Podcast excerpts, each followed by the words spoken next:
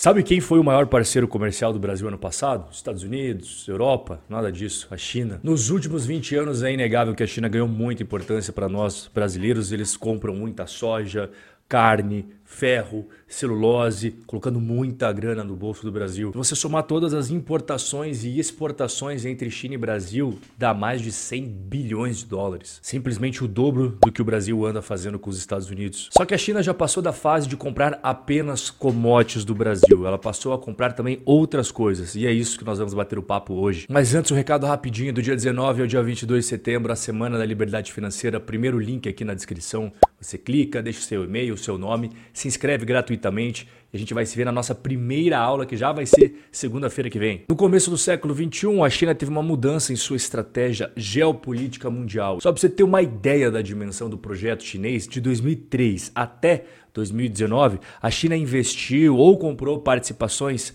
em 170 76 empreendimentos no Brasil, mais de 71 bilhões de dólares, sendo que mais da metade desse valor foi só para o setor elétrico. Outra boa parte da grana foi para investir em projetos de petróleo, de gás, mineração, infraestrutura. Antes do C19, a China já havia superado os Estados Unidos como o maior investidor no Brasil. E recentemente o Brasil alcançou a marca de liderança nos investimentos chineses ao redor do mundo. Tem uma grande polêmica sobre as terras agrícolas. É verdade que os chineses chineses compraram bastante terras, mas eles estão longe de ser os maiores compradores e proprietários. Segundo os dados do INCRA, naquele ranking de compras de territórios agrícolas no Brasil por país, a China ocupa apenas o 14º lugar. Mas aqui que veio o primeiro pulo do gato do vídeo de hoje. Os chineses não estão comprando terra diretamente, eles estão fazendo de uma forma mais suave, mais indireta, comprando empresas de sementes, de fertilizantes e também tradings, que são empresas que negociam grãos. Inclusive isso daí se expande para outros segmentos da economia brasileira. Essa estratégia dos chineses de comprar participações em projetos que já estão de pé. Para você ter uma ideia de toda a grana que os chineses já meteram em investimentos no Brasil, 89% é para coisas que já existem e apenas 11% para novos projetos que eles vão ter que começar do absoluto zero. Para você entender melhor isso, eu vou pegar o exemplo do Porto de Paranaguá, no estado do Paraná, que já existia há muito tempo atrás. E em fevereiro de 2018, uma empresa chinesa comprou 90% do porto, que na época valia 3 bilhões e 200 milhões de reais. Esse é o segundo maior porto do Brasil em movimentação de cargas. Ele só fica atrás do Porto de Santos. A grande diferença é que o Porto de Paranaguá ele é extremamente estratégico porque ele é conhecido por transportar toneladas e toneladas de grãos para o exterior e principalmente para a China. Em fevereiro de 2018 eles compraram o porto que já existia, investiram 600 milhões de reais ao longo de 12 meses e em 2019 eles finalizaram então as obras de expansão do porto. Só que por mais que esses valores que os chineses andam gastando no Brasil sejam muito altos, muito representativos, eles representam apenas a ponta do iceberg do projeto da China no mundo. Já que a gente está falando de portos, eu vou colocar na tela o mapa mundial apenas de portos em que a China comprou participações. Todos esses pontos em vermelho são países onde a China possui portos e atualmente ela tem mais de 96 ao redor do planeta. Quando você pega os 15 maiores portos do mundo em questão de carga, de volume, a China simplesmente tem participação em todos eles. Dá uma olhada aqui. Claro, muitos deles são na própria China, então acaba sendo natural, mas tem Holanda, Bélgica, Emirados Árabes Unidos, Taiwan, Singapura, Coreia do Sul. Outra coisa que os chineses gostam muito de investir é em fontes de energia. E aqui vem o segundo pulo do gato do vídeo de hoje. Eles não cometem o mesmo erro que a Europa, eles não destroem outras fontes de energia ou demonizam carvão, petróleo. Não, não, não, pelo contrário, tá? Eles não seriam tão burros de cometer esse erro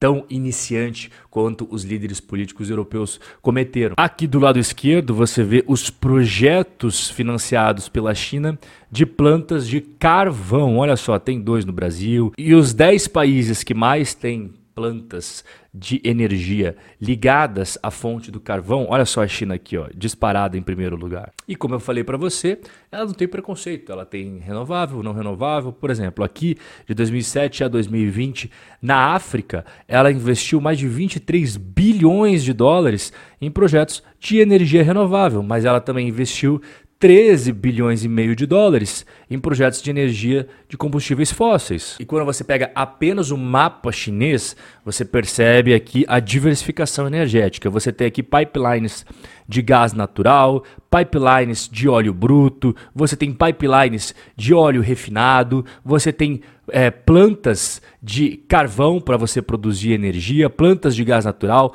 plantas de energia nuclear, um monte de refinaria de petróleo para armazenar petróleo, para você transportar petróleo. Dificilmente a China vai passar por uma situação tão calamitosa quanto a gente está vendo passar na Europa. E qual que é o objetivo da China com tudo isso que você viu aqui? É simples, a China quer aumentar cada vez mais o seu poderio econômico no mundo inteiro. Hoje, no século XXI, poderio econômico significa capacidade de poder e influência na geopolítica mundial. E é claro que o Brasil faz parte desse projeto, como já conversei aqui contigo hoje, só que o Brasil apenas a ponta do iceberg. No caso específico do Brasil, qual é a estratégia da China? É comprar ativos que já existem, a gente deu o exemplo ali do Porto de Paranaguá. Agora, os projetos do zero a China deixa para fazer em outros países. Por exemplo, aqui de 2005 a 2019, você vê os países tanto da Europa quanto da América do Norte que a China mais investiu grana para projetos de construção do absoluto zero. Em primeiro lugar, disparado quem que está a sua parceira de longa data e agora inclusive aliada militar,